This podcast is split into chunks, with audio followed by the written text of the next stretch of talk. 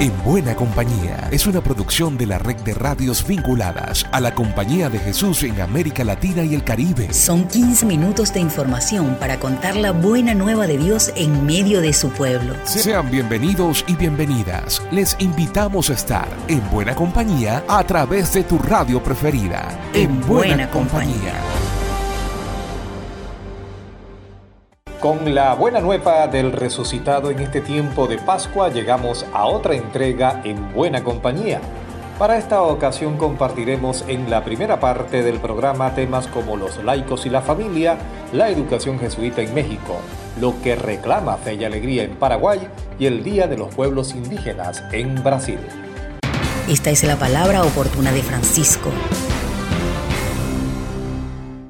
Arrancamos con la reflexión de Francisco sobre los laicos y la familia como misión de servicio. El padre Lucas López con los detalles. Hola Alexander. El pasado 22 de abril, Francisco se reunió con los y las participantes en la asamblea del Dicasterio de la Familia, la Laicidad y la Vida. El Papa les recordó que son un dicasterio popular porque trabajan en contacto con lo que es la vida cotidiana de la gente y les invitó a pensar en esa participación en la vida de la Iglesia desde su sacerdocio como pueblo de Dios. Puso de relieve que el ministerio de la atención a quienes viven en marginalidad es algo que todavía debemos desarrollar más y subrayó, nuestro ministerio es para el servicio, no para nuestro propio ego. Pues eso, Alexander, a todos nos toca hacer un éxodo de nuestro ego y como un ministerio de servicio en buena compañía. Lucas López del equipo CEPAL para la red de radio jesuita de América Latina y el Caribe.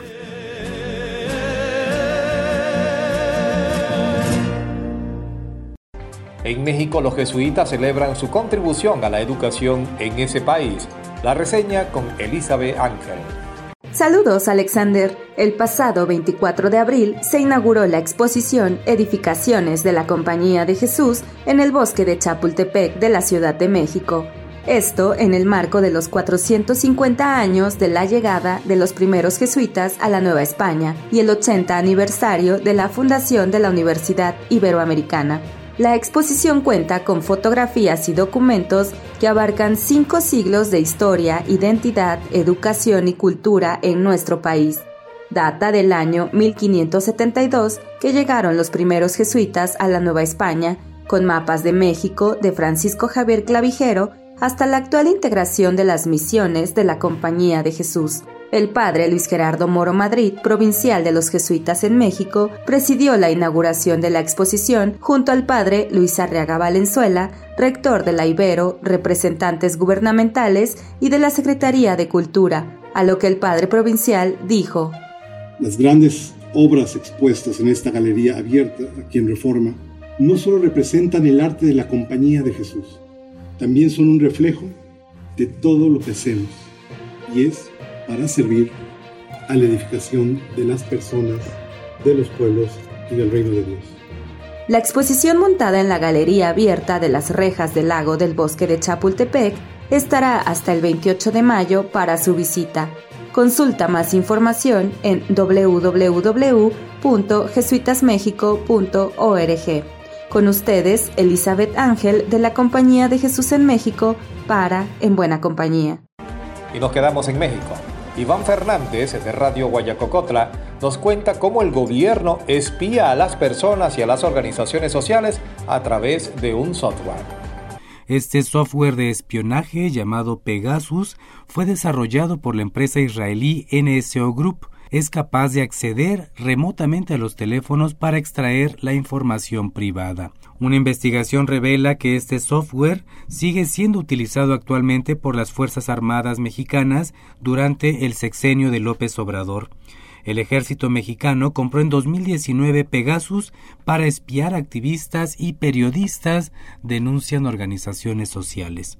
Hasta ahora, al menos un activista y dos periodistas han encontrado en sus teléfonos evidencia del rastreo que las Fuerzas Armadas hicieron a su información personal, según ha revelado una investigación de la Red en Defensa de los Derechos Digitales. Por su parte, López Obrador dice que es absolutamente legal y que son parte de las acciones de inteligencia nacional. No hay nada ilegal, se hace trabajo de inteligencia porque es mucho mejor la inteligencia que la fuerza. Y ese trabajo lo hace eh, el Centro de Inteligencia del Gobierno la alta comisionada de la ONU para los Derechos Humanos consideró extremadamente alarmante la información que da cuenta del uso generalizado en diferentes países de este software Pegasus para espiar a periodistas, defensores de los derechos humanos, políticos y otras personalidades públicas. La utilización de este software de vigilancia se ha asociado con arrestos, intimidación e incluso asesinatos de periodistas y defensores, defensoras de derechos humanos. Desde la radio Guayacocotla, la voz campesina, les compartió la información Iván Fernández. Paraguay celebró el primer Congreso de la Educación Católica. En el mismo, Fe y Alegría expone una demanda. Desde Radio Fe y Alegría Paraguay nos explican cuál es. Los días 25 y 26 de abril se realizó en Asunción el primer Congreso de la Educación Católica, con el lema La educación es siempre un acto de esperanza que desde el presente mira al futuro organizado de manera conjunta por la Conferencia Episcopal Paraguaya y la Universidad Católica Nuestra Señora de la Asunción. El encuentro tuvo como finalidad principal el análisis de la realidad actual de las instituciones de la Iglesia Católica, la reflexión del impacto del último proceso de reforma educativa llevada adelante a partir del año 1992, la construcción participativa de un modelo educativo para las instituciones católicas que pueda constituirse en un aporte para el país. Al respecto, compartimos lo que señalaba el Monseñor Gabriel Escobar, responsable de la Pastoral de Educación de la Conferencia Episcopal Paraguaya. Hay una realidad también nuestras instituciones, pero que no es culpa de los educadores o directivos, sino de las directrices que nos vienen de arriba. ¿Qué pasa? Los alumnos todos tienen que pasar. No importa cómo sea. Entonces, el educador, ¿qué es lo que hace? Se siente presionado por la directora, la supervisora, y claro que la educación va a decaer. De allí es donde nosotros tenemos que ponernos de acuerdo que todos somos educadores y al ser educador hay algo que nos mueve más. No es, si es por el salario, de eso no vamos a vivir. Por eso se suele decir que en todos los países la mejor vocación que tiene que ser mejor pagada es ser de los educadores, cosas que muchas veces no se dan. Pero en el Paraguay vamos trabajando. Por eso hoy yo decía que uno de los grandes desafíos para dar esa tranquilidad, esa paz a nuestros educadores es evidentemente que sea reconocida su labor de educador. Tenemos que invertir en la educación paraguaya. Este es el reporte de Radio Fe y Alegría Paraguay para el programa En Buena Compañía. Ana Klein, desde Brasil, nos reporta el diálogo que tuvo con el padre Claudio Barriga sobre el Día de los Pueblos Indígenas en ese país. Un saludo, Alexander.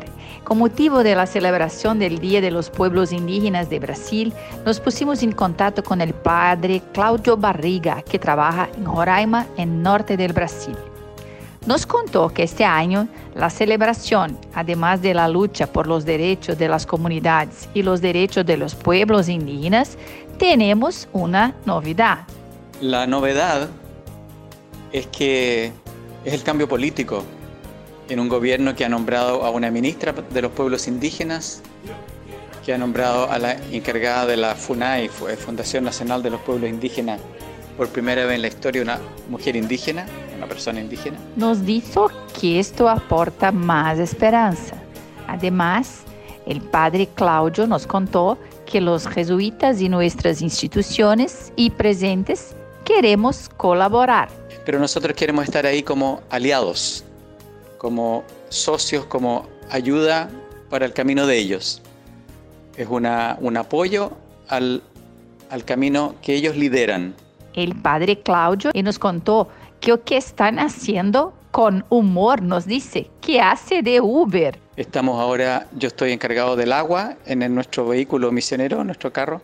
Eh, tenemos un, un, tanque con agua, le ponemos hielo y es el agua que ellos beben, o sea, acompañarlos en servicios humildes. Hoy día me tocó ser de Uber, eh, ir para allá y para acá para buscar a algunos que se habían quedado en otras comunidades un poco. Pues celebramos el Día de los Pueblos Indígenas de Brasil. Soy Ana Claudia Klein de la Oficina de Comunicación de Jesuitas Brasil para En Buena Compañía. Y para cerrar este primer segmento recibimos las noticias de la CEPAL en la voz de Grecia Peláez. Gracias Alex. El pasado martes 18 de abril, la Recomparte llevó a cabo su primera asamblea virtual del año. En ella se presentaron los resultados de la evaluación de la red, la ruta para el diseño de su nuevo plan estratégico y los avances de algunos de los grupos de trabajo. En otras noticias, la red de centros sociales realizó este 20 de abril un análisis de coyuntura titulado ¿Qué nos dicen los pueblos originarios hoy?, que contó con la ponencia del padre Carlos Bresciani. Asimismo, el Servicio Jesuita de Refugiados para Latinoamérica y el Caribe realizó este jueves 27 el conversatorio Desafíos Educativos al Caminar, para comprender los retos, obstáculos y oportunidades que viven las personas refugiadas, migrantes, y desplazadas forzadas en la región en su camino hacia el acceso y la garantía del derecho a la educación. Pueden visualizar la grabación de estos conversatorios en nuestro canal de YouTube Somos Jesuitas o visitar nuestra página web jesuitas.lat. Para En Buena Compañía, Grecia Peláez del equipo CEPAL. América Latina y el Caribe están en buena compañía. Avanzamos en buena compañía con las temáticas de migración, educación, elecciones en Cuba y el quién es quién de esta semana. Javier Cortegoso de la Red Jesuita con Migrantes nos comparte acciones que emprende en temas de migración. De las actividades y sucesos de este mes destaco tres. Lo primero, una recomendación. Desde hace algo más de dos años, organizaciones de base y de fe pusieron en marcha la iniciativa Causa Raíz, en la que hemos colaborado. Esta iniciativa busca dialogar en múltiples niveles con la administración Biden-Harris sobre su estrategia causa raíz, que es el modo en el que Estados Unidos quiere aportar al desarrollo de Centroamérica y así incidir sobre las violencias que generan la migración forzada. Desde la iniciativa se ha desarrollado una evaluación que quiere aportar al restablecimiento de las prioridades de Estados Unidos hacia Centroamérica pueden encontrar más información en las noticias destacadas de nuestra web. Lo segundo, un comunicado. Esta misma semana se ha realizado una conferencia internacional promovida por el Gobierno de Colombia para evaluar la situación de Venezuela. Junto a multitud de organizaciones de la sociedad civil venezolana y de la región, nos hemos sumado al llamado para la reinstitucionalización democrática en Venezuela que garantice los derechos humanos, la justicia y la paz. Y lo tercero, una celebración. Más en familia celebramos el aterrizaje en Argentina del acuerdo entre Flaxi, la red jesuita con migrantes, la red de colegios de la provincia ARU y el SJM ARU para el lanzamiento de historias reales de migración en el aula, que nos ayuda a actualizar el contexto migratorio en la región y las estrategias de sensibilización con estudiantes. No quería terminar sin transmitir nuestra enérgica condena a las declaraciones de la presidenta de Perú, la señora Boluarte, vinculando la migración con la inseguridad se trata de un discurso falso y autoesculpatorio, pero sobre todo es un ejercicio irresponsable que revictimiza a las personas migrantes y que genera comportamientos xenófobos que pueden tener consecuencias terribles para ellas. Soy Javier Cortegoso, coordinador de la Red Jesuita con Migrantes para el programa En Buena Compañía. Llegamos a Chile. El rector de la Universidad Alberto Hurtado tuvo un encuentro con personas que trabajaron en el Comité Pro Paz. Ingrid Riederer con el relato.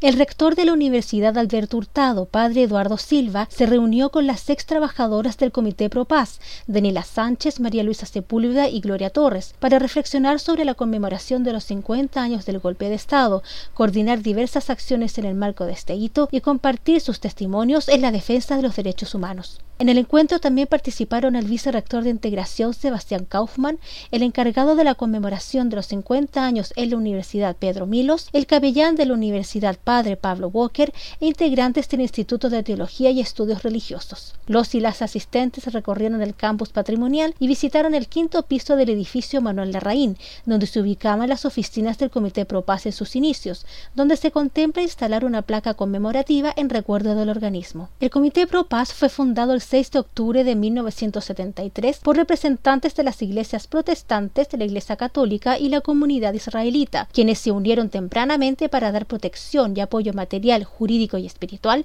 a personas perseguidas por la dictadura militar. En sus dos años de existencia fue presidido por Monseñor Fernando Aristía y dirigido por el sacerdote jesuita Padre Fernando Salas. Su equipo de trabajo estaba compuesto por trabajadoras sociales, abogados y abogadas, sacerdotes religiosas y laicos. Desde la provincia chilena de la Compañía de Jesús informó Ingrid Riederer.